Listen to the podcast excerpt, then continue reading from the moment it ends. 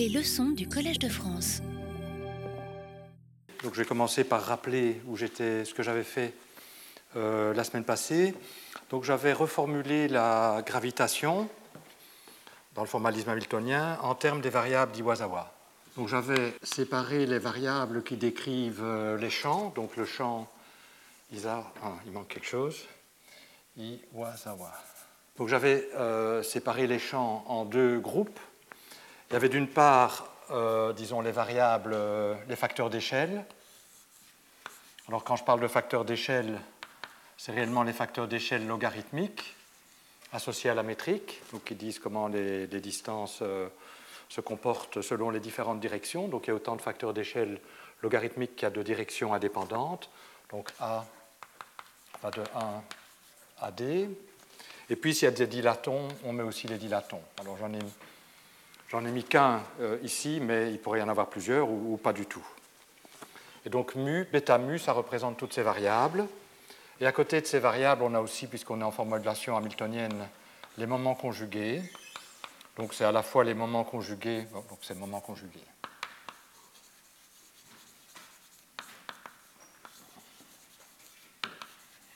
Alors ces facteurs d'échelle logarithmiques, y compris le dilaton, je les appelle parfois les variables diagonales. On comprendra euh, plus tard pourquoi. Je me référerai parfois à ces variables comme étant les variables diagonales. Et alors à côté de ça, on a les variables non diagonales, qui sont les composantes non diagonale de la métrique, qui était paramétrisée par cette matrice euh, triangulaire supérieure avec des 1 sur la diagonale NAI, donc une matrice nilpotente, leur moment conjugué. Et puis, j'inclus dans toutes les variables non diagonales, donc quand je parlerai de variables non diagonales, c'est non seulement les variables non les composantes non diagonales de la métrique et leur moment conjugué, mais aussi les, les composantes des P-formes. Et donc j'ai une collection de P-formes, ça dépend de la théorie, et leurs moments conjugués, qui sont en fait les champs électriques correspondants. Donc toutes ces variables-là, c'est les variables non diagonales, et ce sont toutes les variables qui décrivent la métrique, bêta A, NAI et les moments conjugués, le dilaton, et le moment conjugué est inclus là, et euh. Alors on a vu que le hamiltonien était donné par n tilde h, où n tilde, c'est ce que j'ai appelé le laps redimensionné. Donc c'est égal au laps standard divisé par racine de g, où g est la métrique spatiale. Et donc ça veut dire que euh, dx0, la coordonnée temporelle n'est pas nécessairement le temps propre, ça dépend du choix euh, de n tilde. C'est en fait euh, donc moins 1 sur n, de manière générale, un dt, où t est le temps propre, et puis n, on le remplace, c'est racine de g, n tilde. Et j'ai mis le signe moins parce que traditionnellement, on examine la singularité, euh, on suppose que la singularité est une singularité initiale, donc en t égale à 0, donc t prend des valeurs supérieures à 0. Et quand on analyse la singularité, ça veut dire qu'on fait tendre t vers 0, vers 0 par valeur supérieure. Donc t décroît. C'est plus commode d'avoir une variable qui croît. Donc en mettant un signe moins ici, x0 croît quand t décroît. Et en fait, on verra qu'on va choisir le, le, laps ou le laps redimensionné de telle sorte que x0 tende vers plus l'infini quand t tend vers 0 par valeur supérieure. Bon, ça, évidemment, ça dépend du choix. Ça, on ne le sait pas encore on choisira le laps comme ça, ce qui revient à mettre la singularité dans le, futur, à l'infini futur pour x0. Alors, euh, je vous ai dit ce que c'était que n tilde. On avait aussi une expression pour h. Alors h, je ne sais pas si vous pouvez voir partout, ou il y a peut-être une ligne en dessous de laquelle je ne peux pas descendre. Oui, vous pouvez voir. Donc h, en fait, ben, a une partie euh, cinétique, quadratique en les moments conjugués des variables diagonales que j'avais écrites. Bon, le facteur 1 quart n'est pas très profond. J'ai mu nu, pi mu, pi nu. Et puis, il y a un terme de potentiel. Alors, écrivons d'abord la partie cinétique parce qu'elle va jouer un rôle important. Donc, je vous rappelle, en fait, on avait dérivé l'expression. Hein. G mu nu pi mu, pi nu, c'est somme des pi des moments conjugués euh, à carré, euh, donc sur, tous les facteurs d'échelle, moins, donc ça c'est la supermétrique de 2,8, enfin l'inverse, 1 sur D-1, somme des pi A, enfin, euh, pardon, pi A, enfin, peu importe, mais je préfère l'écrire, pi A carré, plus phi carré, donc c'est la métrique inverse de la supermétrique de De Witt, qui elle donc s'écrit en termes des, variables bêta, des bêta, des bêta nu. C'est égal à 1, pardon, somme des bêta A au carré, donc somme de 1 à D, moins somme des d bêta A carré, plus des phi carré. Donc ceci nous, donne, nous décrit complètement la partie cinétique. Et à côté de ça, on a le potentiel, qui lui-même est une somme de plusieurs termes. C'est intéressant de décomposer. Donc il y a une contribution qu'on appelle parfois centrifuge ou symétrique, potentiel, qui est liée aux variables non diagonales associées à la métrique et qui contient aussi leur moment conjugué. On a la partie qu'on appelle gravitationnelle qui contient la courbure spatiale, et puis on a la contribution des P-formes. Et puis on a aussi un potentiel lié au dilaton, et donc je vais écrire séparément tous les termes. Et en fait, ils ont tous une structure euh, semblable. Alors le, potentiel de symétrie, qu'on appelle aussi potentiel centrifuge,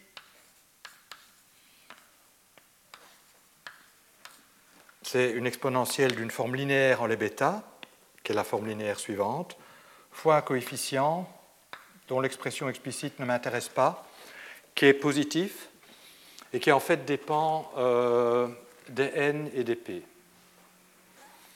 J'avais écrit explicitement, mais peu importe son expression. Donc l'important est que c'est un coefficient positif. Euh, alors on appelle ça centrifuge parce qu'en fait c'est ce qui vient, euh, en fait ça contient les carrés de ces moments conjugués là en déterminant diagonaux. Et donc ça induit un potentiel pour les parties diagonales. Alors en fait tous les potentiels euh, liés à la P-forme liés au dilaton ont cette même structure. Potentiel gravitationnel est un peu plus compliqué, mais on verra qu'à la limite Becquerel il a aussi cette même structure. Alors quelle est cette structure? Ben, C'est l'exponentielle d'une forme linéaire en les facteurs d'échelle logarithmique donc, une partie électrique, une partie magnétique. Donc, dans tous les cas, on a quelque chose. Donc, je vais écrire euh, la partie électrique d'abord. Eh bien, à nouveau, elle a la même forme, donc c'est une somme sur tous les indices. Puis il y a un facteur. Bon, le facteur, on va voir qu'il n'est pas très important parce qu'on va l'absorber, en tout cas, à la limite BKL. Il est important pour lorsqu'on va chercher à, comprendre mieux la symétrie. Mais pour le moment, euh, ce facteur on peut être absorbable, comme on le verra. Et donc l'idée, enfin, le, point important, c'est qu'on a à nouveau une forme linéaire en les bêta, en les facteurs d'échelle, mais c'est une différente. Chaque P-forme apporte ces formes linéaires qui dépendent de, la P-forme et du couplage au dilaton en général. Donc la forme linéaire ici en les bêta, je l'ai appelée E. Bon, il dépend des indices qu'on a choisis. Donc c'est une forme linéaire en les bêta que je vais écrire tout de suite. Il faut un certain coefficient qui est à nouveau positif.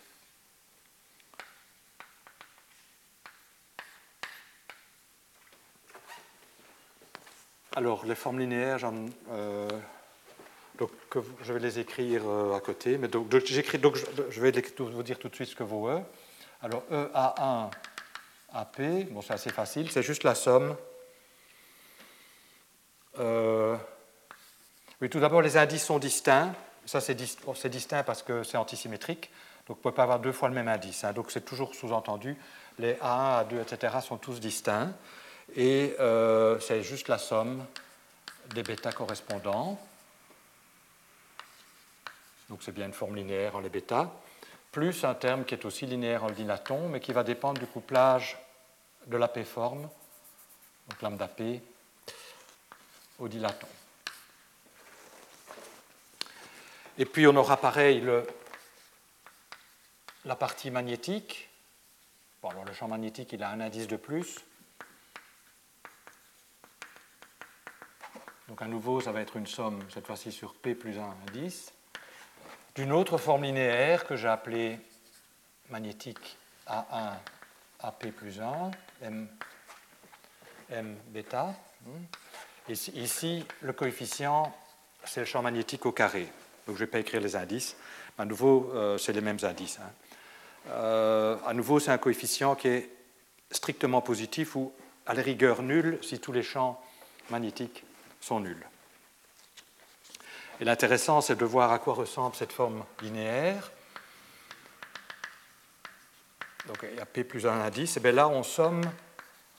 À nouveau, c'est complètement antisymétrique, donc tous les indices sont distincts. B ne peut pas appartenir à l'ensemble A1 à P plus 1, donc on somme sur le complémentaire tous les bêtas. Donc c'est une sorte de forme euh, linéaire complémentaire, et le dilaton apparaît, mais avec coefficient opposé. Donc je vous ai dit ce que c'est ceci, je vous ai dit ce que c'est ça. Alors VFI, bon VFI a une structure analogue, mais euh, donc je vais l'écrire tout de suite. Somme sur A de E moins 2 euh, mu A de bêta pour un coefficient qui est aussi positif, en fait, c'est réellement le champ magnétique correspondant euh, au dilaton. Et mu A, ben, c'est une expression semblable à ça. Enfin, en fait, la partie magnétique, hein, euh, somme sur C différent de A, des bêta C. Donc, on les somme tous sauf, sauf un qu'on retient. Et alors, il y a un terme qui est plus compliqué, donc ça, ça vous donne ceci, qui est le terme gravitationnel? Parce que, bon, vous voyez que VP est strictement positif, VFI est strictement positif, ou, éventuellement nul à nouveau si ça contient les gradients du dilaton, si, le, dilaton est nul. Euh, VS est aussi strictement positif, je vous avais écrit l'expression la semaine passée explicitement des FAB. Et le fait que VP et VFI soient strictement positifs, ça reflète simplement la positivité de l'énergie. T00 est positif. Le fait que VS soit positif, c'est parce qu'on a vu que la, supermétrique de De Witt, donc dans l'espace des métriques, elle a un signe moins, et ce signe moins, ben, il apparaît dans G mu et puis tout le reste est positif. Et tout le reste, ça contient les autres pi mais ça contient aussi la partie euh, cinétique là. Donc c'est aussi positif, c'est lié à la, signature de la supermétrique de De Witt. Par contre, le terme, VG, lui, est un peu plus compliqué. Alors VG, donc sans faire aucune simplification, c'est moins g fois la courbure spatiale. Et en général, la courbure spatiale n'a aucune raison d'être positive ou nulle. Mais si on fait le développement, ça prend la structure suivante. Un terme intéressant. Euh, je ne sais pas s'il y a un signe moins d'ailleurs. Euh, je ne euh, sais plus si je vous l'ai écrit. pourquoi est-ce que je n'ai pas mis de signe moins il, y a un, signe moins. Dans mes notes ici, euh, j'ai oublié le signe moins. Donc il y a un signe moins. Euh, et puis, euh, en fait, si on déballe, on voit qu'il y, y, a deux types de contributions. Il y a des contributions qui ont exactement la même forme, et ça c'est intéressant. Donc des formes linéaires A, B, C de bêta, que je vais donner dans un instant. Donc où on somme, je mets somme prime, ça veut dire qu'on somme sur tous les indices ABC mais distincts. Donc on peut pas, les indices ABC sont, différents. Il y a un certain coefficient, mais donc ici ça apparaît, il y a quelque chose, il y a un coefficient qui dépend des champs non diagonaux qui est strictement positif et un facteur 4. Donc en fait, c'est les constantes de structure dans la base d'Iwasawa, qui n'est pas une base holonome, au carré. Donc ça, c'est un terme. Euh, donc ça, c'est en fait un terme agréable. Mais alors après, on a un terme qui est moins agréable, parce qu'il vient avec un signe non, non contrôlé. Mais on va voir que ce n'est pas grave parce qu'il est négligeable à la limite. Donc un coefficient que j'écris pas au carré parce qu'il peut être positif, il peut être négatif, qui dépend, des variables non diagonales et en fait qui dépend aussi des gradients, mais polynomialement, des gradients des variables d'échelle, mais pas d'exponentielle, donc qui va être négligeable vis-à-vis des exponentielles. et euh, c'est le même exposant pour le dilaton. Et alors, je ne vous ai pas dit encore ce que vaut cette forme linéaire. Alors, alpha ABC, donc c'est défini uniquement quand A est différent de B, A est différent de C et B est différent de C, donc les indices sont distincts. Ces deux, euh, pardon, bêta A plus somme E différent de A, différent de B, différent de C, des bêta E. Par exemple, si vous êtes à quatre dimensions d'espace, temps, euh, ça veut dire trois dimensions d'espace, ben, vous avez par exemple alpha 1, 2, 3, les indices doivent être différents, ben, c'est juste 2 bêta 1, et il n'y a pas de terme comme ça, puisque ce n'est pas possible d'être différent de 1, de 2 et de 3 quand il n'y a que 3 dimensions. Mais à 4 plus une dimension, donc 5 dimensions d'espace-temps, dans ce cas-là, on aura des termes de la forme, par exemple 2 bêta 1 plus bêta 2. Hein, euh, si je prends par exemple 1, 2, 3, ben ce sera 2 bêta 1 plus bêta 4. D'accord? Bon. Donc ça, c'est un calcul. Hein. Je ne le reproduis pas ici, c'est assez lourd, ça, prend du temps, mais c'est direct. C'est conceptuellement absolument direct. Et jusqu'à présent, évidemment, je ne vous ai pas dit ici dedans les coefficients, mais euh, jusqu'à présent, j'ai fait aucune simplification. Mais vous voyez apparaître une structure intéressante, c'est que tous les potentiels, c'est des exponentiels de forme linéaire en les euh, bêta, bêta incluant le dilaton, ou les dilatons, s'il y en a plusieurs, fois des coefficients qui sont manifestement positifs, sauf pour la courbure, où il y a un terme un peu plus compliqué. Bien. Alors, euh, alors à côté de, l'hamiltonien, on a aussi les contraintes. On a la contrainte hamiltonienne qui nous dit que le h ici est égal à 0. Et puis on a les contraintes qui viennent du fait que le shift, je l'ai fixé égal à 0, mais en principe, il y a des équations qui sont obtenues en variant par rapport au, shift, qui sont ce qu'on appelle les contraintes de supermoment. Et puis on a aussi, j'ai annulé les composantes temporelles du potentiel, des potentiels vecteurs, elles impliquent la loi de Gauss, donc il faut aussi tenir compte de la loi de Gauss. Mais ce sont, je ne vais pas les écrire explicitement parce que, bon, à part celle ici qui, va être importante, h égale à 0, les autres, on les voit comme des contraintes sur les conditions initiales, essentiellement sur les variables euh, non diagonales, et donc elles jouent un rôle, disons, euh, moins important. Elles sont importantes quand on compte le nombre de fonctions indépendantes, mais euh, c'est à peu près le seul endroit où on en a réellement besoin. Alors, dans ces, dans ces variables, la solution de Kastner, et j'avais terminé par cela la fois passée,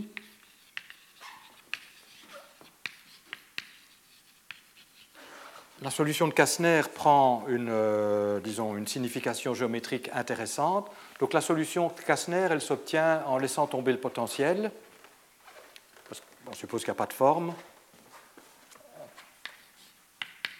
Et que les gradients spatiaux sont négligeables, donc on, laisse tomber les potentiels. Et je vais aussi regarder Kastner diagonal, donc je laisse tomber les termes non diagonaux. Donc la solution de Kastner, c'est la solution contrôlée par ce que je vais appeler le, H0, appelons ça le Hamiltonien libre.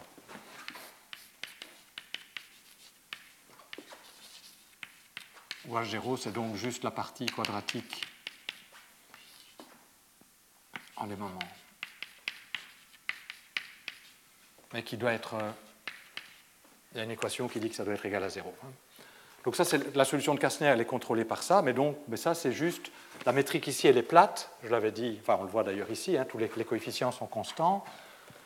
Donc la métrique est plate, et donc ça, ben, c'est le Hamiltonien pour une particule relativiste se déplaçant dans l'espace des facteurs d'échelle, qui est un espace comme l'espace de Minkowski. Il est signature moins plus plus plus. Donc euh, il, y a un cône de lumière en chaque point. Donc ça, je vais mettre celui qui passe par l'origine, disons. Dans la métrique G et ce, cône de lumière possède deux, euh, parties, deux, nappes.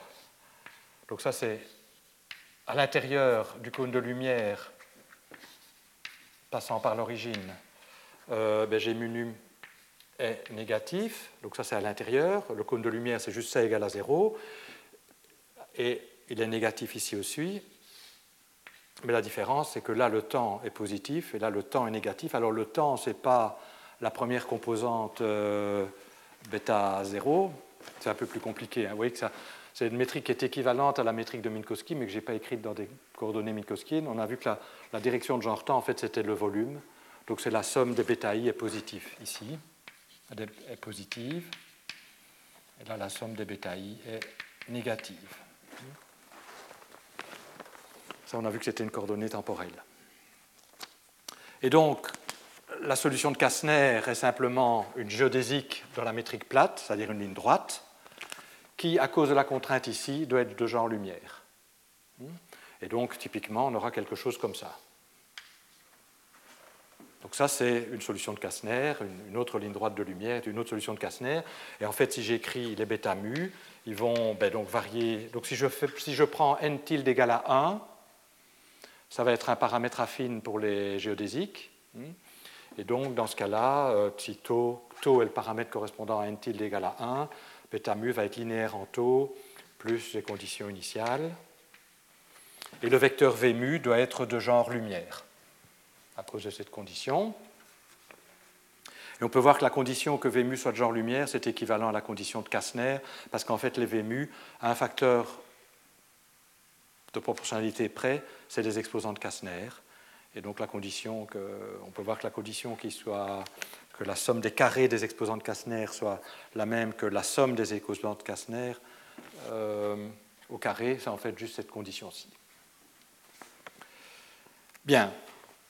Alors on a soit cette description dans l'espace des facteurs d'échelle, qui a l'avantage d'être un espace euh, vectoriel, c'est une structure linéaire, on a une métrique euh, qui est la métrique plate, mais c'est aussi intéressant, et je vais passer très souvent d'une description à l'autre, sans être d'ailleurs toujours très précis sur quelle description j'utilise, c'est aussi intéressant de projeter le mouvement sur l'hyperboloïde unité, même sur la nappe supérieure de l'hyperboloïde unité. Pourquoi? Parce que je suis intéressé vers la limite où x0 tend vers l'infini, où on va vers le futur.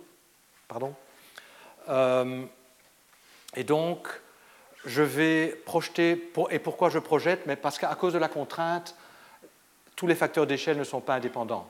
Hein, c'est comme la description d'une particule relativiste. Vous avez dans la description euh, covariante x0, x1, x2, x3, mais vous savez qu'il y a des contraintes qui disent qu'en fait les, vraies variables indépendantes, c'est par exemple x1, x2, x3. Mais ici, c'est pareil, on a, un sort inclus le temps dans le système, et donc il est parfois bon de projeter les choses en éliminant, une variable. Et la projection la plus naturelle, et on va voir que c'est une bonne description, c'est sur la nappe supérieure de l'hyperboloïde, unité. Donc je vais écrire, je vais considérer l'hyperboloïde unité euh, et je vais, je vais projeter radialement. Donc je vais écrire que bêta mu c'est gamma, c'est gamma mu, ou gamma mu gamma mu. Donc j'abaisse et j'élève les indices à l'aide de la métrique plate grand G mu nu c'est moins 1. Donc c'est des variables contraintes qui sont des coordonnées sur l'hyperboloïde, donc on peut résoudre ça et introduire des angles en fait. Il y aura un angle hyperbolique et puis des angles euh, normaux. Et, donc, pas... et puis il y a ρ qui est la coordonnée radiale.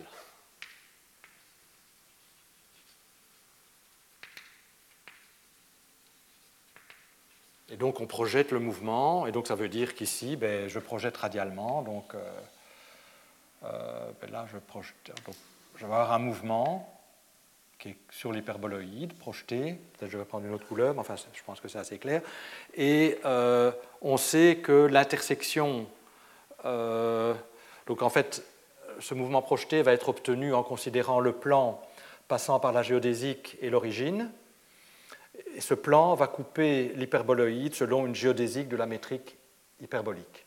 Hein, je vous ai rappelé ça, c'est la même chose qu'en géométrie sphérique. Si vous prenez l'intersection d'un plan passant par l'origine avec la sphère, vous avez un grand cercle, même la définition d'un grand cercle, qui sont les géodésiques. Donc ça, c'est, euh, on a les mêmes propriétés en géométrie hyperbolique, enfin beaucoup de propriétés semblables, pardon, euh, en géométrie hyperbolique et en géométrie euh, sphérique, et je vais utiliser ça, comme vous le verrez, de nombreuses fois. Mais donc, soit on a la description projetée, soit on a la description en termes de, droite de lumière dans l'espace de Minkowski. Alors, qu'est-ce que je veux encore dire? Oui, c'est que la limite, en fait, euh, donc quand on va vers l'infini, qui est réellement la limite qui m'intéresse, ρ tend vers l'infini. Donc ce qui va m'intéresser, c'est la limite où ρ tend vers l'infini. Je pense que j'ai dit tout ce que je voulais rappeler ici. Et donc là, maintenant, j'entre en territoire non couvert euh, la semaine passée. Et là, jusqu'à présent, je n'ai fait aucune hypothèse de simplification, mais maintenant, je vais prendre la limite BKL. Et on va retrouver la description de BKL expliquée précédemment sans utiliser le formalisme hamiltonien à partir de la limite que je vais prendre ici. Donc je vais prendre la limite où ρ tend vers l'infini. Et donc ce qui va nous intéresser, c'est est-ce qu'on peut, faire, est qu'on peut approcher. Donc, est-ce qu'on peut dire quelque chose sur les V? La réponse est oui. Et prenons par exemple, juste pour comprendre, et puis après euh, ça, ça va être facile, prenons par exemple VS. Donc vous voyez que VS, c'est une somme de termes. Je vais regarder juste un terme dans VS. Enfin, peu importe. E, alors je substitue, puisque je vais prendre ρ tendant vers l'infini, moins 2 ρ, gamma B moins gamma A, ça c'est des coordonnées sur l'hyperboloïde, fois un coefficient FAB carré. Je prends un de ces termes et je prends ρ tend vers l'infini. Alors, ben, vous voyez que c'est des exponentielles. Et donc, si le coefficient de ρ euh, est positif, je vais avoir l'exponentielle de ρ fois quelque chose de positif, ça va exploser vers plus l'infini. Mais si le coefficient de ρ est négatif, quand je fais tendre ρ vers l'infini, ça tend vers 0. Donc à la limite, mon exponentielle va être de plus en plus comme un mur infini de potentiel. Et donc à la limite, en fait, je vais remplacer ça par, alors je ne sais pas la fonction θ euh, avec un saut 1, c'est un mur infini de potentiel. je vais écrire ça comme moins 2, j'écris le coefficient gamma b moins gamma a fois un coefficient fab carré.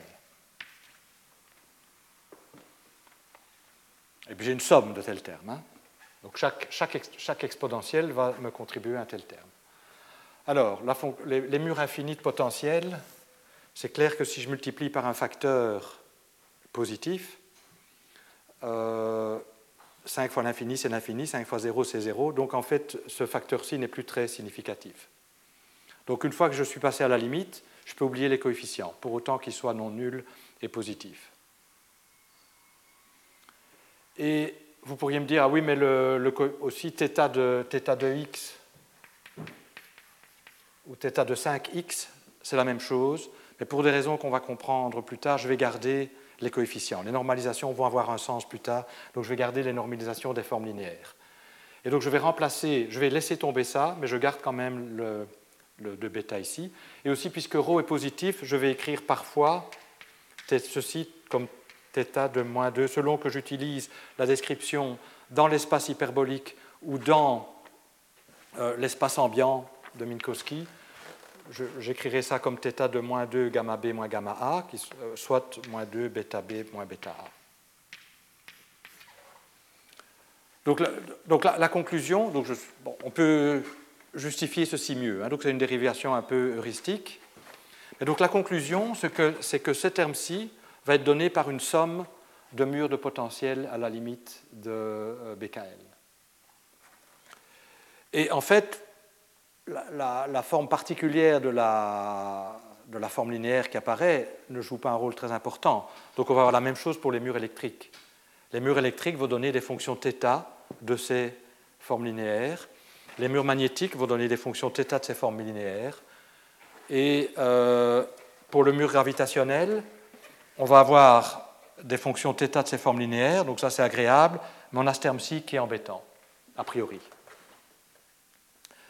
Mais je vais montrer qu'il n'est pas embêtant maintenant. Je vais dire un mot, enfin je vais montrer de manière heuristique qu'on peut euh, le laisser tomber. Donc pour ça, j'ai besoin de faire un peu de place. Donc on a des fonctions θ, donc θ euh, mur infini, hein, pas la fonction de saut 1.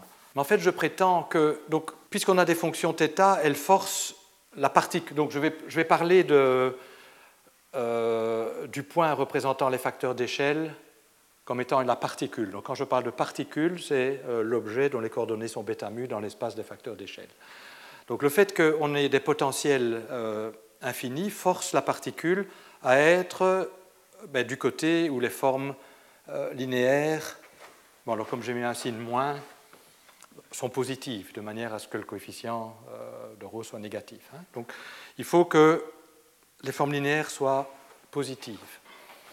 Mais je prétends que si toutes ces formes linéaires que j'ai écrites ici, l'électrique, la magnétique, celles qui, sont, qui apparaissent là et celles qui sont là, sont positives, alors automatiquement mu A est positif. Et donc ce terme-là va tendre vers zéro à la limite, automatiquement. Et donc, bon, peut-être qu'il n'a pas le bon signe, mais comme il tend vers zéro, on peut l'oublier. Donc on peut négliger donc les termes en E exposant moins mu A, moins 2 mu A, quel que soit leur signe, on peut les négliger. Il y a plusieurs manières de voir ça.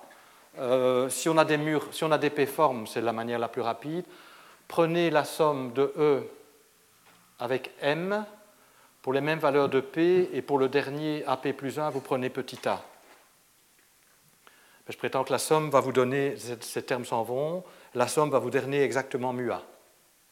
Donc je prétends que E A1 jusqu'à AP plus M A1 AP petit a, c'est mu A. Et donc si les E sont positifs et les M sont positifs, mu A est automatiquement positif. S'il n'y a pas de P-forme, on peut aussi écrire les, les mu comme combinaison linéaire des alpha avec des coefficients positifs et on arrive à la même conclusion. Donc la conclusion finale, c'est qu'à la limite BKL, donc on n'a plus ça, et le hamiltonien BKL. Oui? Non, non, mais on a alors les murs gravitationnels. Hein. on a toujours la courbure. Donc, dans les, donc il faut que ça. Oui, oui, on peut écrire, on peut écrire MUA. Donc, j'étais un peu vite, je ne l'ai pas fait, mais donc, euh, je, je, le répète. On peut écrire les MUA comme somme à, à coefficient positif de, de certains alpha. Il suffit de regarder la forme des alpha. Bon, à quatre dimensions, c'est évident, puisque l'alpha ici, c'est deux on a, vu qu'à 3 plus une dimension, chacun des alphas, c'était soit 2 bêta 1 ou 2 bêta 2 ou 2 bêta 3, et donc c'est clair que la somme bêta 1 plus bêta 2 peut s'écrire comme 1 demi 2 bêta 1 plus 2 bêta 2, et donc c'est positif. Donc on a cette propriété-là aussi, même s'il n'y a pas de P-forme. Pour les P-formes, c'est plus simple, il suffit d'ajouter les mu, on a même, les coefficients sont en plus des entiers. Dans l'autre cas, c'est des coefficients qui ne sont pas entiers. Mais donc, à la limite, on arrive à la description euh, suivante. que l'hamiltonien de BKL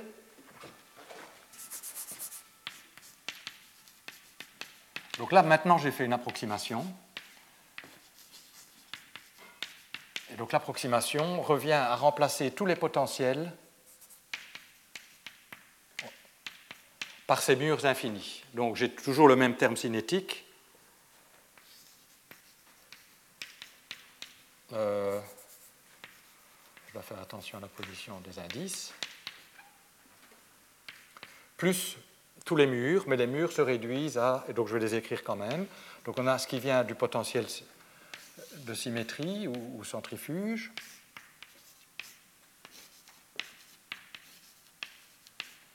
Là, je l'ai écrit en termes de bêta, mais on peut, on peut projeter sur l'hyperboloïde. Alors, c'est en termes de gamma que ça vient, plus la somme des murs électriques,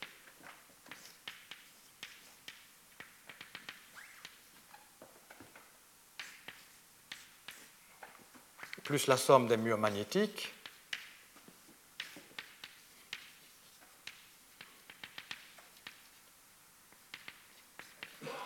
et plus ce qui reste des murs gravitationnels.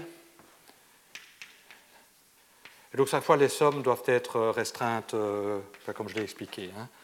Euh, moins 2 alpha A, B, C.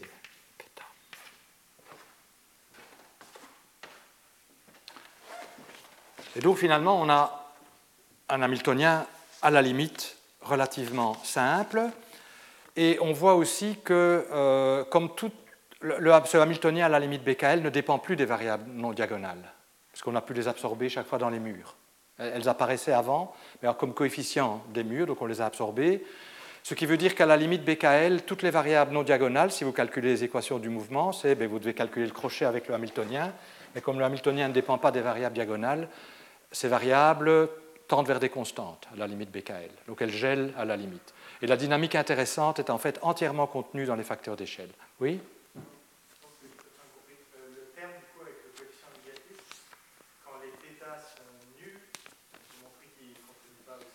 C'est ça. Donc, quand,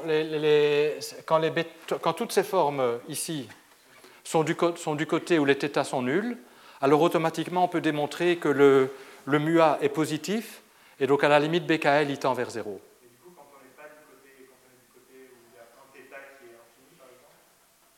Oui, mais on n'y va pas, puisque on va voir que justement, je, vais discuter un petit peu la forme, le, rôle des θ, mais en fait le mouvement va, être confiné dans la zone où tous les, où tous les arguments des θ sont positifs. Enfin, sont... Non, non, je vais, je vais, on va vous, je vais vous montrer qu'il est réellement... Bon, on va voir qu'il y a des murs, c'est réellement un mur qui est derrière. Donc, je, bon, donc je vous ai dit, la, la dérivation était un peu heuristique, on va avoir des... Euh, des confirmations, disons, euh, plus tard. Mais effectivement, euh, c'est un peu délicat ce que je fais comme limite. Hein. Je vais ici un peu vite, hein, mais bon. Euh. donc c'est une question effectivement importante, mais on verra que c'est confirmé parce que je, vais montrer. Donc les variables non diagonales gèlent. La dynamique intéressante, c'est les facteurs d'échelle. Et ce que je vais essayer de comprendre maintenant, c'est à quoi ressemblent tous ces murs de potentiel. Et en fait, l'important, et on va le calculer explicitement, c'est que tous ces murs de potentiel, donc, les murs sont là où les formes s'annulent. D'un côté, elles sont positives, de l'autre côté, elles sont négatives. Là où elles sont positives, bon, j'ai mis un, coefficient en moins. Hein. Donc là où les E sont positifs, le, mur est nul. Là où ils sont négatifs, le mur est infini.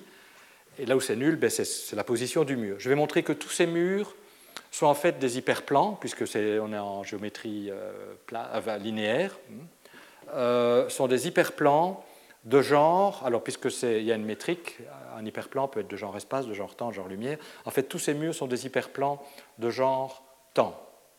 Donc c'est déjà pas quelque chose d'évident a priori, mais je prétends que tous les murs, c'est-à-dire là où ces, ces, fonctions, ces formes linéaires s'annulent, sont des hyperplans de genre temps. Ce qui veut dire que dans le cône de lumière, ils vont tous intersecter le cône de lumière. Et donc la particule qui va à la vitesse de la lumière, ben, puisqu'ils sont de genre temps, est susceptible de les rencontrer. S'ils étaient de genre espace, une fois qu'on est rentré dans le cône de lumière, on peut complètement les oublier. C'est mieux. Et en fait, euh, exercice, le mur MUA, les murs MUA sont de genre lumière. Donc une fois qu'on est euh, rentré, euh, donc une, je suppose que les conditions initiales sont ici dedans, et puis on regarde comment ça se passe. Les, murs là sont toujours négatifs. Ils sont toujours derrière ces murs de genre temps. Donc il y a des murs de genre temps, je ne l'ai pas encore montré, hein. on va vérifier, et comme c'est un calcul qui est quand même intéressant, je vais le faire explicitement pour vous montrer comment ça fonctionne, que tous ces murs sont de genre temps.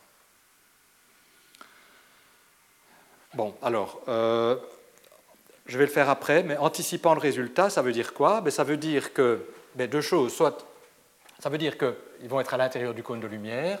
Donc, dans la description, en termes de ligne droite de lumière décrivant le mouvement de la particule, ça veut dire que cette ligne droite peut rencontrer les murs.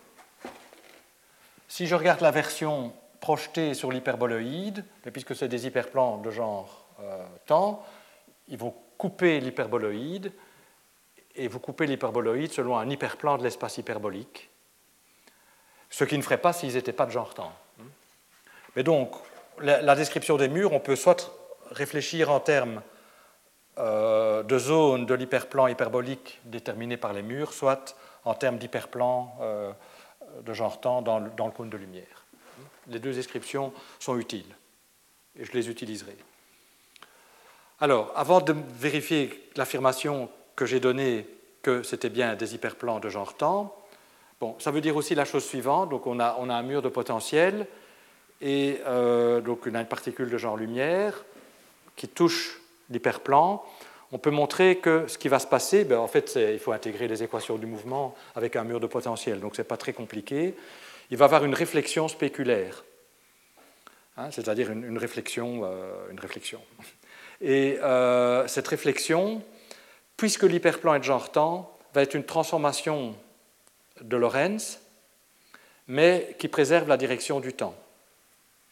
Donc c'est pas si c'était une réflexion, si c'était un hyperplan de genre espace, évidemment, ça retournerait le 6 du temps. Donc ça va être une transformation de O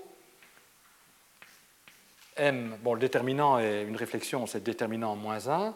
Alors M, ça va être la dimension d'espace-temps.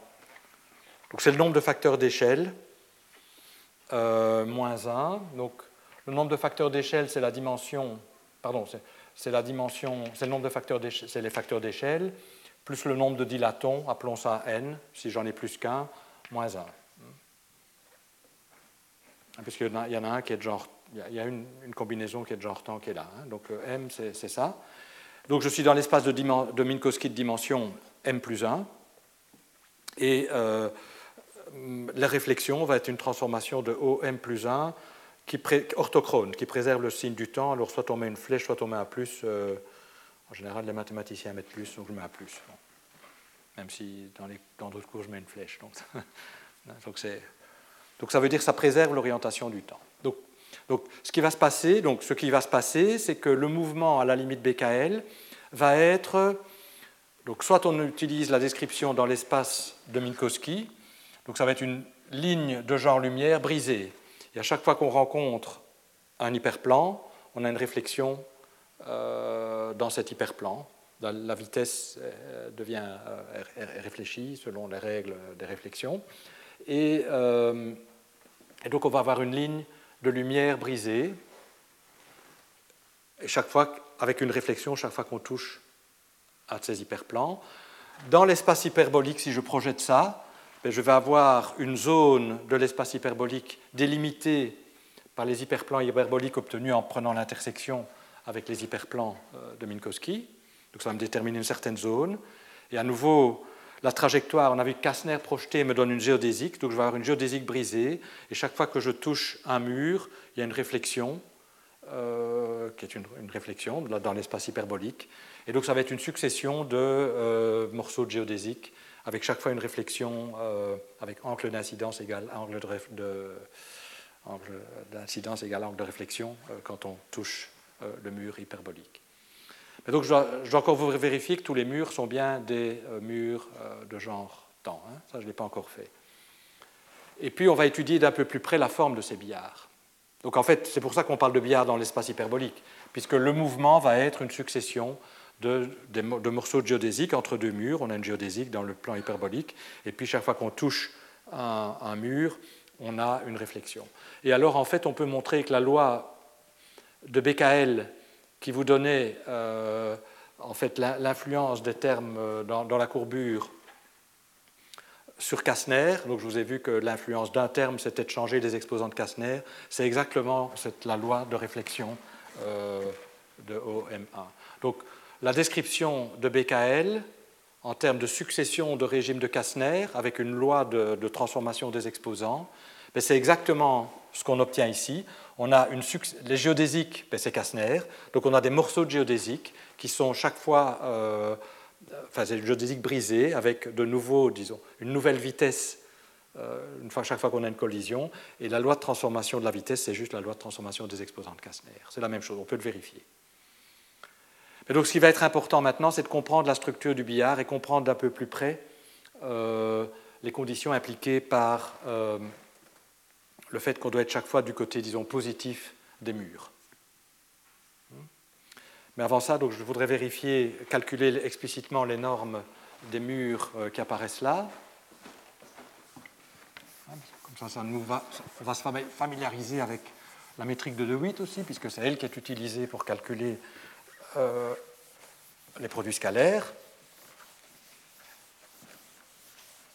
Donc dire qu'un hyperplan de l'espace de Minkowski est de genre temps, ça veut dire que sa normale est de genre espace. Donc, comme ça. Donc ça c'est l'hyperplan, la normale est de genre espace. Alors euh, les murs, on les a sous forme d'équations linéaires. En fait, ils ont la forme suivante. Donc on a une équation qui est une forme linéaire en la bêta doit s'annuler, où n mu, c'est les coefficients qui apparaissent ici. Hein, ça dépend du mur que vous regardez. Mais en fait, ces coefficients-là, c'est précisément euh, à une norme près la normale. Ça, je peux l'écrire comme G mu nu n mu bêta mu égale à 0. C'est le produit scalaire de bêta avec n est égal à 0. Donc ça c'est bien. Donc les, coefficients ici sont les coefficients, sont les composantes de la normale covariante. On a baissé l'indice. Et donc pour calculer, pour savoir si la normale est de genre temps, genre lumière ou de genre espace, ce que je dois calculer, c'est g mu nu, n mu, n nu, enfin le produit scalaire de la normale avec elle-même, euh, je vais l'écrire comme ça parce qu'en fait, les n, je peux les lire directement en ayant la forme linéaire. C'est les coefficients des bêta. Et donc, de manière explicite, bon, j'aurais peut-être besoin de calculer ça pour deux vecteurs distincts. Donc, écrivons ça d'abord pour deux vecteurs distincts, et puis on va les faire égaux pour calculer les normes. Mais j'aurais besoin de manière générale des produits scalaires. Donc, ça, c'est, d'après ce qui est écrit, euh, Ici, oui, voilà. Ça va être somme sur A des NA PA moins 1 sur D moins 1 somme sur A des NA somme sur B, pour être sûr qu'on ne se trompe pas, des euh, PB. Et puis la contribution des dilatons, ça c'est simple, plus N phi P phi. Donc il faut calculer ça pour toutes les formes linéaires qu'on a là. Alors calculons d'abord pour les murs de symétrie. Donc on appelle murs de symétrie ceux qui sont définis par la condition bêta B moins bêta A. Alors B est supérieur à A sans doute, oui. Donc B est strictement plus grand que, A. Et donc euh, c'est là où ceci s'annule. Donc c'est B moins bêta A égale à 0.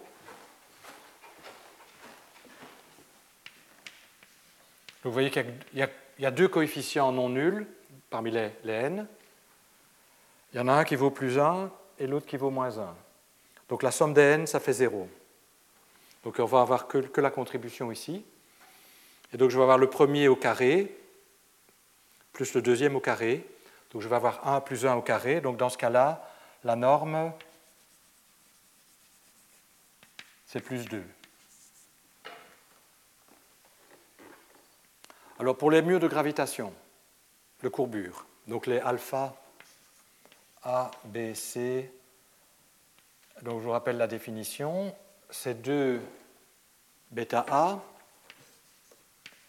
plus somme sur E différent de A, différent de B, différent de C, des bêta E. Donc dans ce cas-là, il y, a combien de termes? Donc il y en a un qui a un facteur 2, donc un, 1 de n ici va avoir être, égal à 2. Et puis j'en ai ici combien euh, Donc si petit d est la dimension euh, d'espace, il y a trois valeurs exclues, donc ça va être d-3. Hein.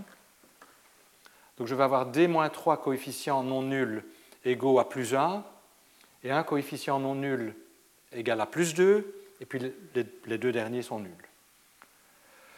Donc, euh, ici, je vais avoir celui qui correspond à plus 2 va me donner 4. Et puis je vais en avoir d-3 dont le coefficient est égal à 1. 1 au carré c'est 1. Donc je vais avoir plus d-3. J'espère que vous ça sans mes notes. En général au tableau je me trompe toujours, donc on verra. Et puis, alors là, il y a une contribution non nulle qui sort.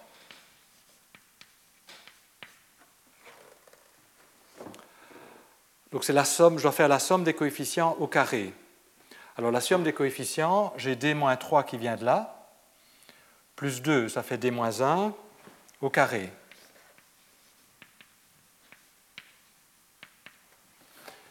Et donc il y a une simplification par d-1, il y a une simplification par d, j'ai 4 moins 3 plus 1, la norme est aussi 2.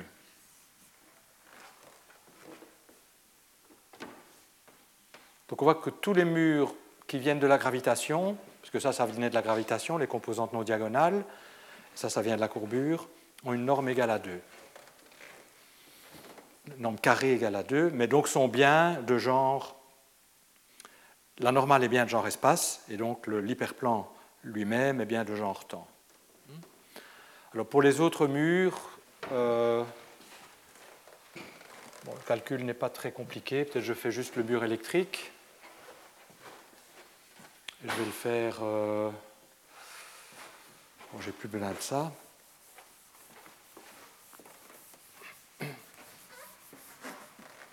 Euh, ça, par contre, bah bon, c'était. Pas... Heureusement, je travaille avec les moments conjugués. Bon, pour les murs électriques, euh, on va voir que la norme est aussi strictement positive. Alors, euh, à nouveau, ben, vous voyez, j'ai combien de coefficients égaux à 1 J'en ai P. Donc, ceci, donc je dois faire petit PA égale à NA, donc ça va me donner une, contribution égale à P. Puis là, je vais avoir une contribution non nulle aussi, qui est la somme des P au carré. Somme des P, pardon, somme des, j'ai 1, 1, 1, donc j'ai P pardon, au carré. Et puis j'ai la contribution qui vient euh, du dilaton, qui va être lambda phi euh, sur 4, lambda phi carré.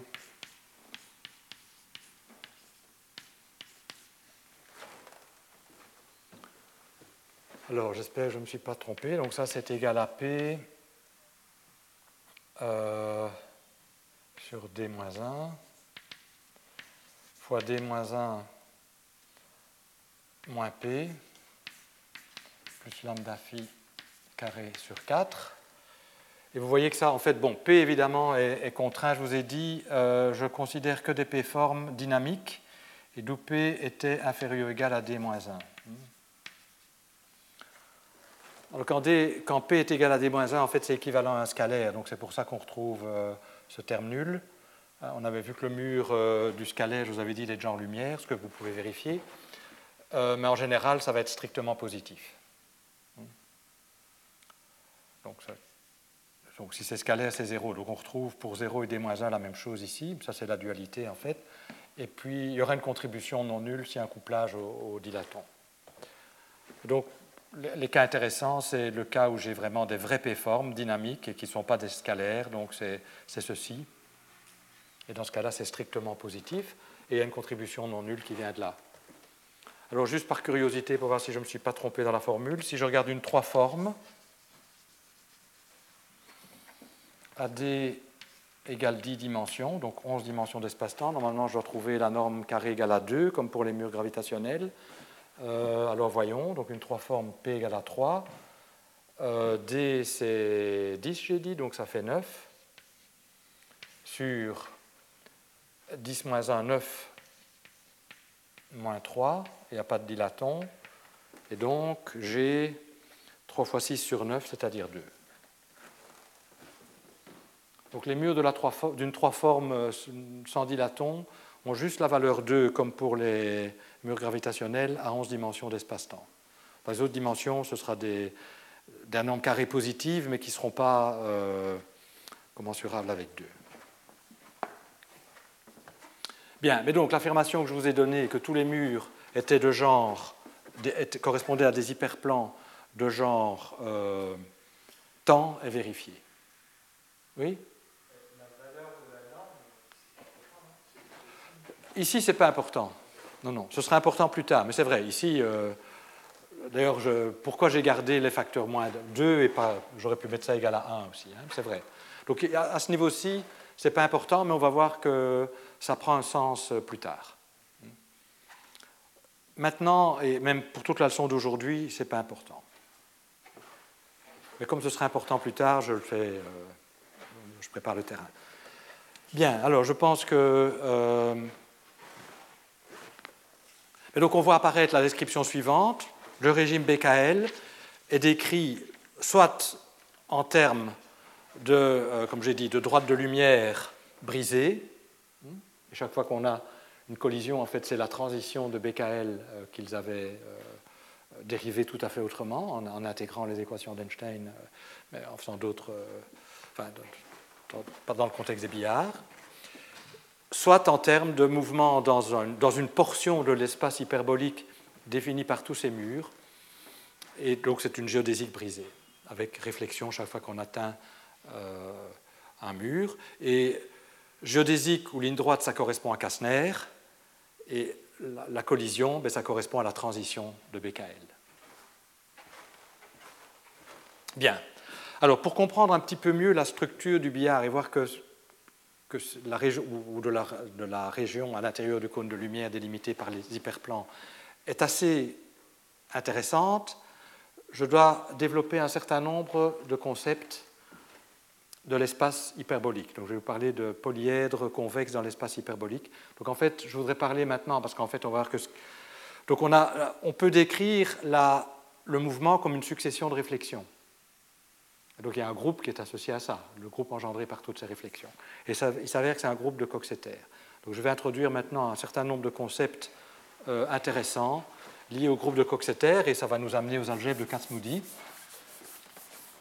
Et pour faire ça, je dois peut-être rappeler un certain nombre de choses très élémentaires de géométrie hyperbolique.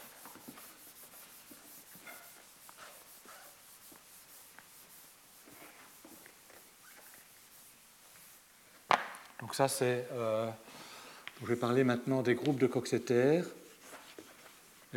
pour parler des groupes de Coxeter, je vais d'abord parler des polyèdres convexes. Voyons, c'est ça que je veux dire.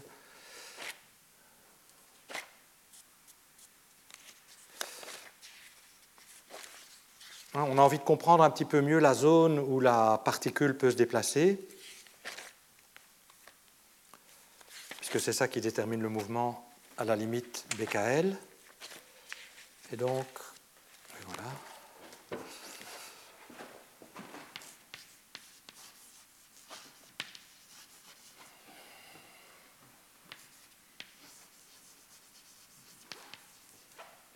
Dans l'espace hyperbolique. Alors l'espace hyperbolique, je vais le noter H. Alors normalement, j'aime bien le noter comme ça, mais c'est un peu lourd à, écrire au tableau. Donc à un moment donné, il n'y aura plus de barres. HM. Donc M est la dimension de l'espace hyperbolique, comme on a vu. Donc c'est D, dimension d'espace, c'est le nombre de facteurs d'échelle liés à la métrique, plus N, le nombre de dilatons, moins 1. Et l'espace hyperbolique HM, je vais le voir soit comme ici, comme nappe supérieure de l'hyperboléide unité. Je vais utiliser euh, cette représentation-là.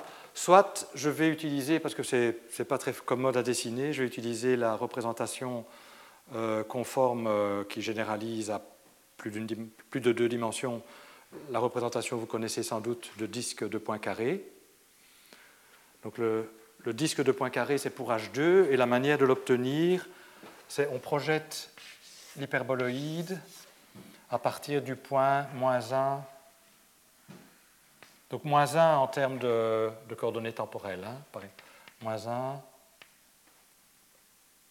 0, 0. Donc on prend ici le point. Euh, et vous projetez l'hyperboloïde sur le plan x0 égale à 0 x0 étant euh, une vraie coordonnée temporelle, hein, donc ce n'est pas bêta 0, donc c'est somme des bêta, vous, faites somme des bêta égale à 0, et là c'est somme des bêta est égale à moins 1, et toutes les autres euh, composantes égales à 0. Et vous projetez, et vous clair que vous allez obtenir euh, bon, à deux dimensions un disque. On peut montrer que c'est une représentation conforme, c'est le disque de Poincaré, la représentation de l'espace hyperbolique sous forme de disque. Donc je vais utiliser, et donc dans ce cas-là, donc l'infini, c'est le bord du disque, hein. donc les, distances sont évidemment pas préservées, mais les angles sont préservés, ce qui est utile, ce qui va être important pour nous, parce que les angles, c'est la chose qui va m'intéresser. Donc quand on fait cette projection, vous voyez que les, droites de lumière, ça détermine euh, la limite, hein, ici. Donc ceci, ça va être le cône de lumière qui passe par, euh, par ce point-là.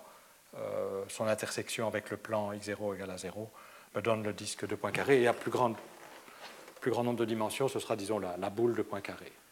Et l'infini, c'est le bord. Et l'important de cette représentation, je ne vérifie pas, mais vous pouvez faire le calcul, c'est qu'elle est conforme, c'est-à-dire qu'elle préserve les angles. Donc les angles sont les angles. Et dans la représentation du, plan du disque de point carré, les droites sont en fait soit des droites passant, des, arcs, enfin des morceaux de droite passant, des segments passant par l'origine. Si ça passe pas par l'origine, c'est des, arcs de cercle orthogonaux au bord. voilà deux exemples de droite.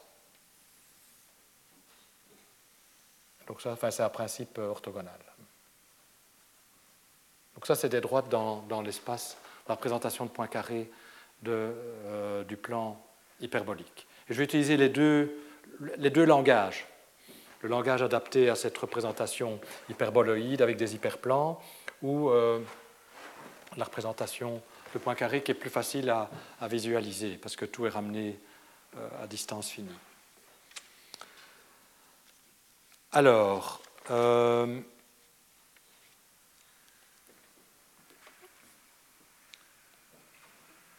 Que sont les hyperplans de l'espace hyperbolique? Ben, Les hyperplans de l'espace hyperbolique, c'est euh, intersection d'hyperplans de genre temps de l'espace de Minkowski avec l'hyperboloïde unité. Et je voudrais maintenant définir l'angle diédral entre deux hyperplans hyperboliques. Alors c'est un peu plus subtil que euh, en géométrie sphérique parce que deux hyperplans hyperbolique quelconque, de l'espace hyperbolique quelconque, ne se coupent pas nécessairement. Hein? Donc imaginons, euh, c'est facile à voir, hein, dans l'espace à trois dimensions, donc pour le, plan hyperbolique, si j'ai ces, hyperplans de genre temps qui se coupent le long de l'axe euh, x, disons, il est clair que leur intersection n'est pas de genre temps, de genre espace, et donc elle ne, coupe, elle ne rencontre pas l'espace l'hyperboloïde unité, et donc ça va définir des, des plans qui ne se coupent pas, mais comme ici. Ça, par exemple, si je suis à, à, deux dimensions, c'est aussi des hyperplans. Hein, euh. Par contre, euh,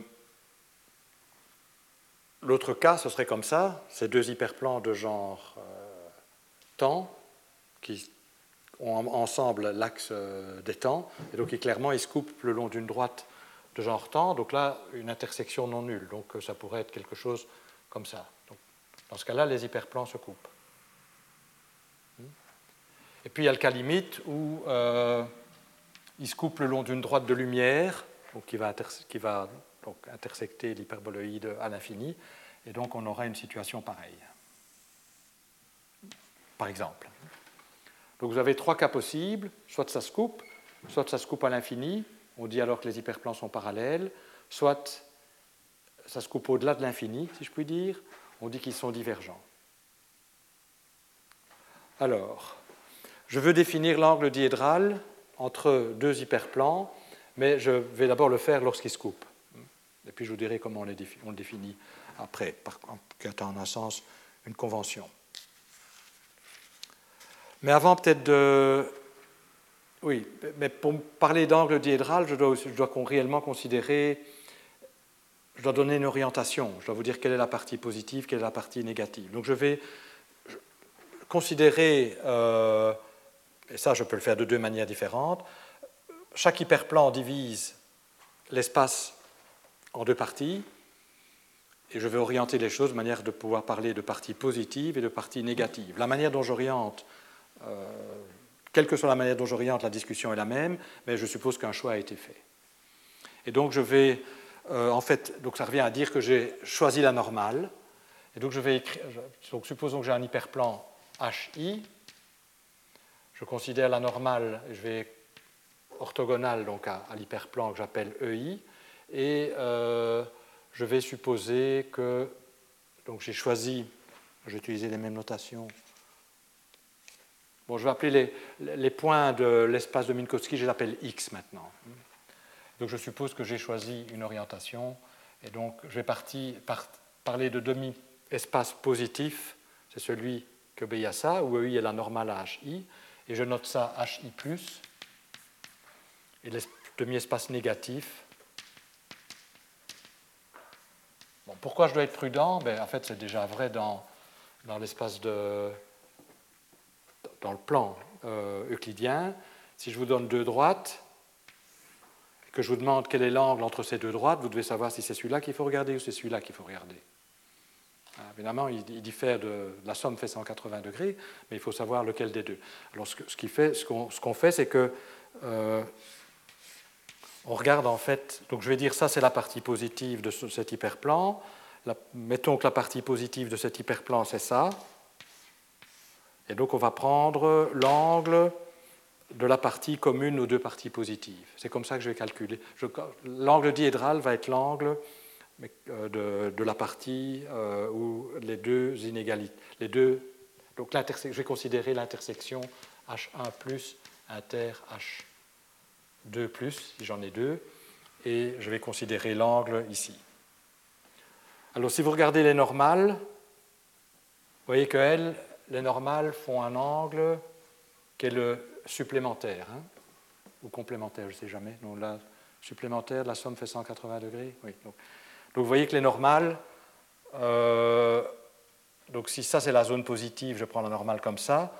Si ça c'est la zone positive, je prends la normale comme ça. Vous voyez que l'angle ici est le supplément, enfin c'est égal à, cet angle euh, ici, hein, angle à côté perpendiculaire. Donc euh, l'angle formé par les vecteurs normaux, c'est en fait le supplémentaire de l'angle diédral. Et donc si je calcule le cosinus de θ ij, ça va être donné par moins le produit scalaire EI, EJ, divisé par euh, la norme. J'ai pris les, je vais prendre des normales normées à 1. Si on pas normé à 1, comme, comme, là, il faudra diviser par les normes, les racines carrées des normes des normales. Hein. Mais donc l'angle diédral, lorsque ça se coupe, est défini comme ça. Mais ça correspond effectivement à ce que j'ai dessiner. Est-ce que c'est clair? J'ai peut-être été un peu.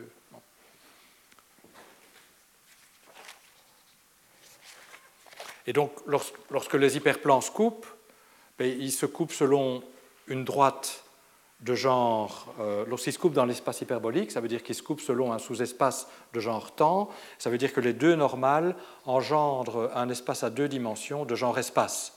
Et donc, c'est pour ça que j'ai pu utiliser ces formules le produit scalaire est bien euh, obéi à l'inégalité euh, de, Schwarz, enfin, l'inégalité qui vous dit que c'est bien plus petit que, que, ceci va être, me définit bien le cosinus d'un angle, hein, me définit bien un angle. D'accord? Donc ça c'est l'angle diédral, il est défini comme ça quand ça se coupe. Alors quand ça, ne, quand ça ne se coupe pas, donc il y a deux cas, soit ils sont parallèles et on est, on est dans une situation comme ça, soit ils sont divergents.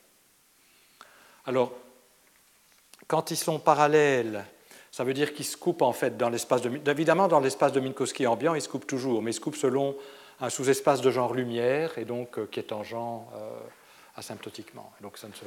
il à l'infini, si je puis dire. Donc on dit qu'ils sont parallèles. Et dans ce cas-là, euh, en fait, ils vont donc... si vous regardez le plan à deux dimensions engendré par les deux vecteurs normaux, E1 et E2,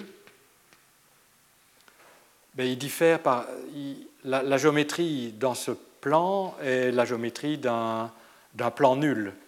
C'est-à-dire que la différence entre E1 et E2, ou E1 et moins E2, ça va dépendre, est un vecteur nul. Et la métrique est dégénérée dans ce sous-espace. Donc ça veut dire que dans ce cas-là, le produit scalaire va être égal à moins 1 ou plus 1. Donc, donc ça, c'était le cas. Les plans se coupent, les hyperplans se coupent.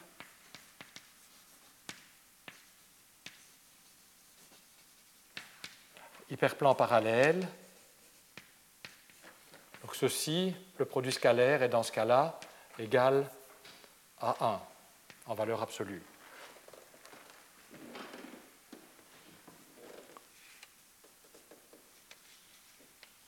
Alors, euh,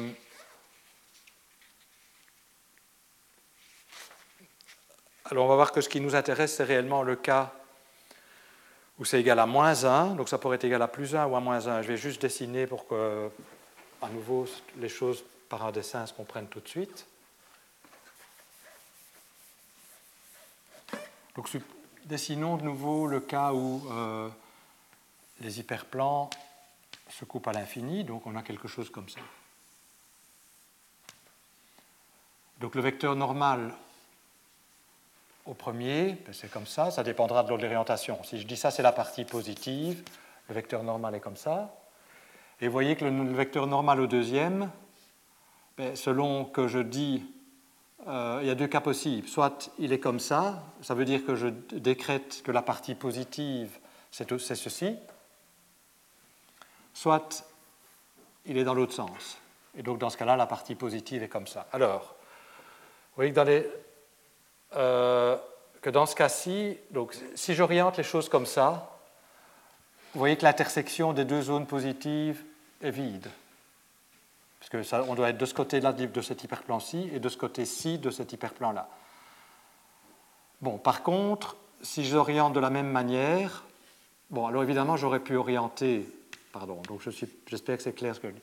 J'aurais pu prendre la normale à celui-ci de ce côté-là, donc tout ça est positif, et la normale à cet hyperplan-là, comme ça, et donc tout ça est positif, et donc ça me détermine ceci comme zone positive.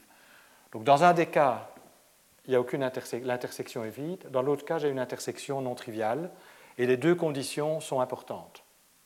Et qu'il faut être à droite de ça et disons à gauche de celui-ci me détermine une zone non triviale. Donc lorsque le produit scalaire est négatif, c'est-à-dire moins 1 dans ce cas-ci, soit l'intersection des deux sous-espaces positifs est vide, et donc ce n'est pas très intéressant, ça veut dire qu'il n'y a, rien, soit elle est non triviale, c'est-à-dire que chacun des hyperplans est important pour déterminer la zone. Si maintenant E1, E2 est égal à 1, donc en termes de, quand je projette ici à deux dimensions, ça veut dire que les deux vecteurs ont la même direction, mais dans ce cas-là, il y a une condition qui applique l'autre, c'est-à-dire que la partie positive déterminée par un des hyperplans contient entièrement la partie positive que contient l'autre. Et donc, il y a une redondance dans les conditions. Et comme donc le, le, cas E1 égale à E2 existe, égal à 1, le produit scalaire pardon, égal à 1 existe, mais du point de vue billard et des, limitations des régions, n'est pas très intéressante parce que ça veut dire qu'une des deux conditions de positivité est une conséquence de l'autre.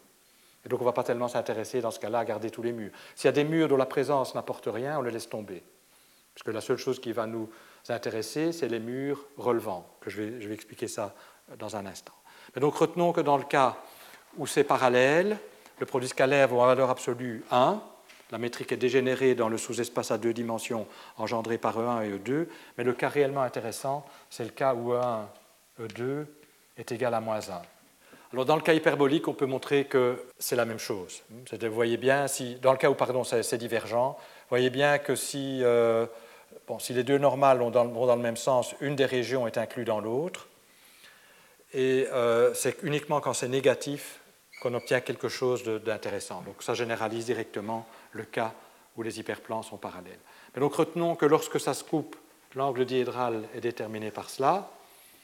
Lorsque c'est parallèle, le produit scalaire vaut plus 1 ou moins 1, mais le cas qui va nous intéresser, c'est moins 1 pour les raisons que j'ai expliquées.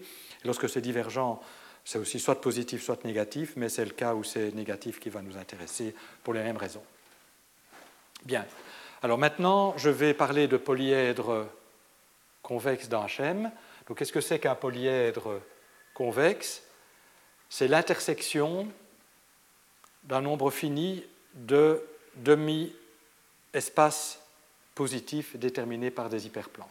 Donc, pour être tout à fait précis, donc, euh, P, on se donne un certain nombre d'hyperplans orientés, et P va être l'intersection sur ces hyperplans des sous-espaces, des demi-espaces positifs.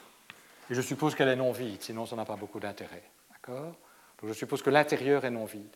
Et je vais parfois inclure, oui, dans, dans HI, je vais parfois inclure le, bord. Donc je vais à partir de maintenant, d'ailleurs, je vais autoriser euh, supérieur ou égal. Donc j'inclus la face. Et donc les faces, va être les faces du polyèdre, ça va être euh, les bords.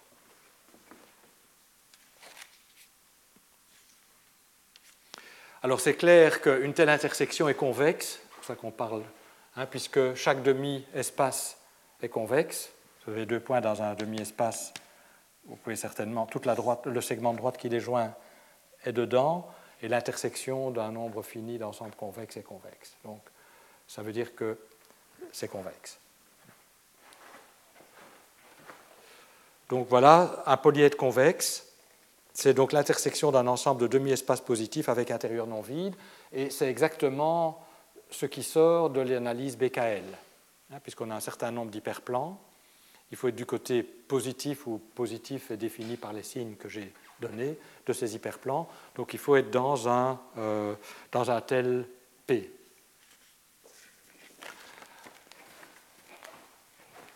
Alors, euh, une fois qu'on a un polyèdre euh, convexe, on peut former ce qu'on oui, alors peut-être, donc les faces, c'est clair ce que sont les faces. Euh, je vais supposer ici aussi que tous ces hyperplans sont relevants, c'est-à-dire que si j'en enlève un, donc une intersection avec un terme de moins, je change la région. S'il y a des hyperplans superflus, je les laisse tomber donc une fois que j'ai laissé, laissé, tomber tous les superflus, il ne reste plus que les relevants.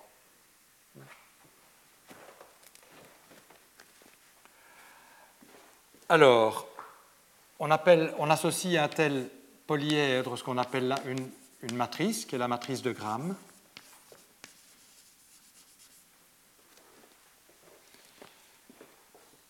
qui est formée par les produits scalaires EI fois EJ. Donc ces produits scalaires existent toujours. Hein. Donc c'est la matrice qui contient tous les produits scalaires. Parfois, ils ont deux sous-espaces peuvent définir. On peut être dans ce cas-ci, mais les produits scalaires existent. Si on est dans ce cas-là, on ne peut pas parler d'angle diédral, mais lorsque on peut, mais les produits scalaires existent. Hein. C'est la matrice qui contient tous ces produits scalaires. Alors cette matrice, euh, ben, elle est au plus puisqu'on est dans un espace de dimension m plus 1 même si j'ai beaucoup d'hyperplans, ça peut arriver, euh, elle est au plus de rang m plus 1.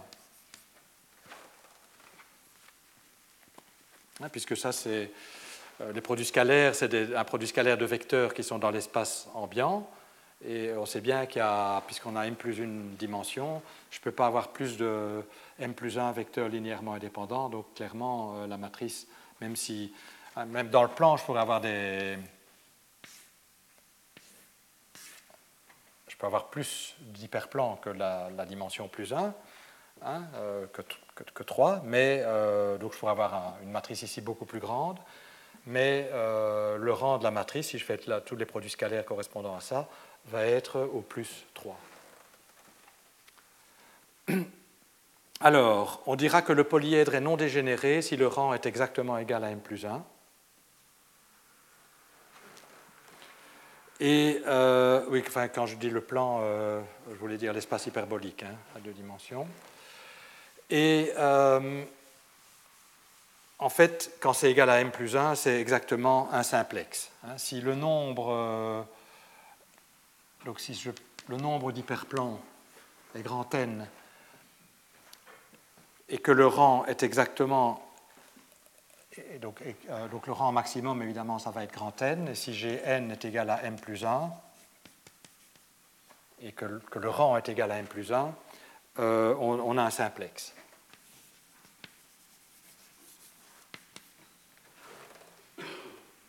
Sinon, on a un polyèdre qui a plus de faces euh, que, n'en a un simplex. Alors, euh, donc peut-être, oui, n c'était le rang. Donc peut-être je dis 1 euh, à, donc, a, priori j'en ai, j'en ai, un grand nombre, hein, mettons grand Z. Et donc n c'est le rang de la matrice de, de Gram. Bien, en général, le rang est en général inférieur à m plus 1, mais s'il est égal à m plus 1, c'est non dégénéré. Et si c'est égal à z, égal au rang, c'est un simplex. Alors, euh, on va considérer ce qu'on appelle des polyèdres à angle, aigu.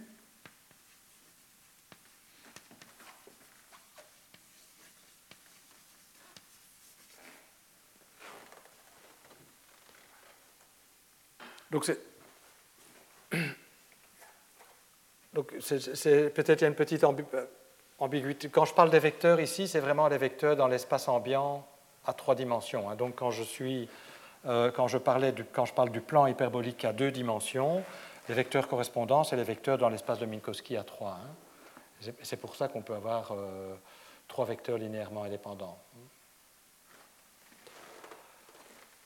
Alors, les polyèdres à angle aigu, je, me place dans le cadre de, l'espace hyperbolique euh, tout le temps. Hein. alors, on dira qu'un polyèdre est à angle aigu, eh bien, si lorsque les faces se coupent, donc si on est dans ce cas-là, l'angle est aigu, donc l'angle diédral est aigu. Donc, si les hyperplans se coupent,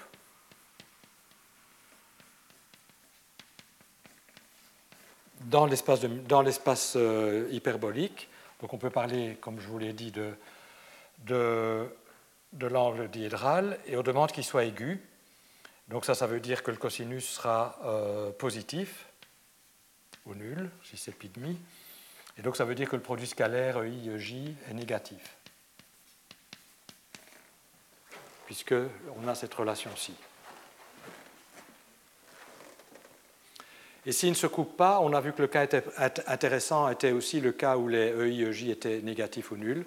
Donc on dira qu'un polyèdre est un polyèdre à angle aigu si tous ses produits scalaires sont négatifs ou nuls, lorsque I est différent de J, évidemment. Hein. Lorsque I est égal à J, on a 1, c'est un vecteur de genre espace.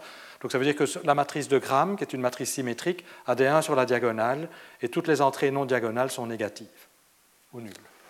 Donc dans ce cas-là, c'est un polyèdre à angle aigu. Et euh, qu'est-ce que c'est qu'un polyèdre de Coxeter Donc c'est ça qui va me définir les groupes de Coxeter. Un polyèdre de Coxeter,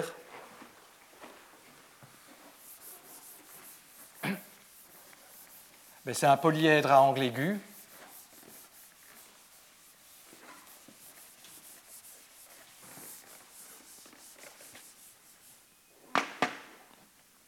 Donc c'est un polyèdre convexe, comme je les ai définis tel que l'angle diédral, lorsque ça se coupe, est un sous-multiple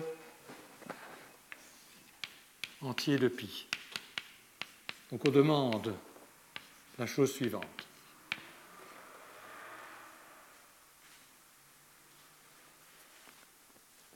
Où MIJ est un entier? En fait supérieur ou égal à 2.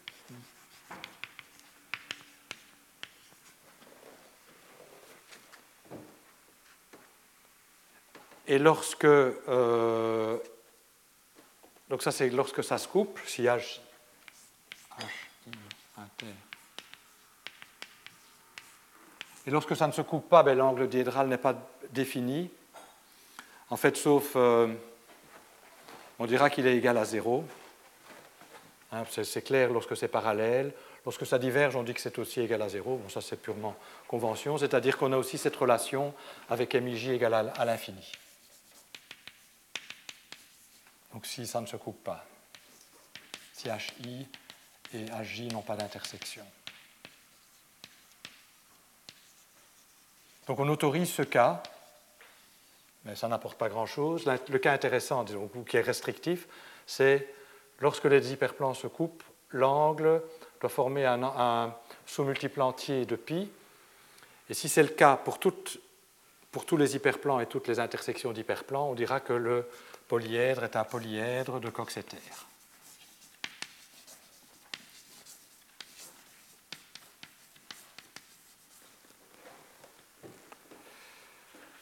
Et c'est clairement un polyèdre à angle aigu, hein, puisque les angles sont euh, inférieurs ou égaux à pi demi.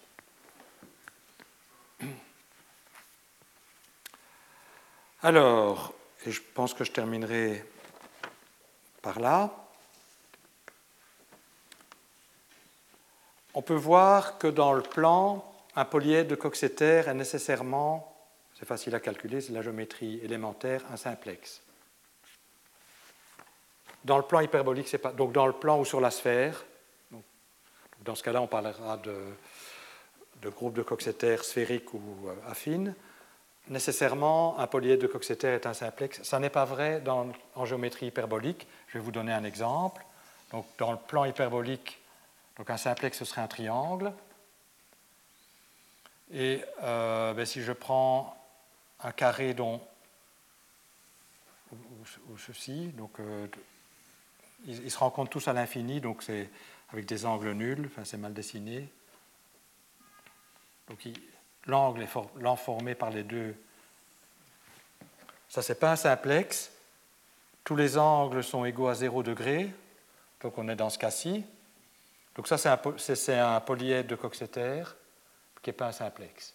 Donc en géométrie hyperbolique où la somme des angles d'un triangle est plus petite que 180 degrés, il y a de la place pour avoir des, polyèdres qui sont, de Coxeter qui ne sont pas des simplex. Mais en géométrie euh, sphérique ou en géométrie affine, on peut démontrer que euh, les polyèdres de Coxeter sont des simplex. Bien. Mais ce qui va nous intéresser, par la suite, c'est les simplex de Coxeter, c'est-à-dire des polyèdres de Coxeter, donc qui obéissent à cette condition. Quand deux faces se rencontrent, l'angle diédral est un sous-multiple entier de pi, euh, qui sont des simplex. Ce n'est pas forcé par les conditions dans géométrie hyperbolique, mais on va voir qu'en fait, c'est les seuls qui apparaissent en gravitation. Donc, c'est ceux-là qu'on va étudier. Alors avant d'arrêter, je voudrais dire en quoi les polyèdres de Coxeter sont intéressant, euh, ben, c'est pas dire à tout polyèdre de Coxeter, je peux associer un groupe, le groupe de Coxeter engendré par les réflexions dans les faces. Donc, à chaque face HI, je vais, associer une réflexion, ce qui est la réflexion, donc, euh, où un vecteur comme ça est envoyé sur le vecteur comme ça. C'est comme ça, envoyé là-dessus. Euh, et puisque ce sont de réflexions, les SI obéissent à la relation que si vous le faites deux fois, vous retombez sur vos... Vous avez l'identité. Mais le fait que l'angle est un sous-multiple entier de pi implique que si vous faites le produit SI et J, ça c'est une rotation, le produit de deux réflexions est une rotation, D'angle, eh ben, ça va être une rotation d'angle 2π sur MJ. C'est l'angle double de l'angle diédral formé par les hyperplans.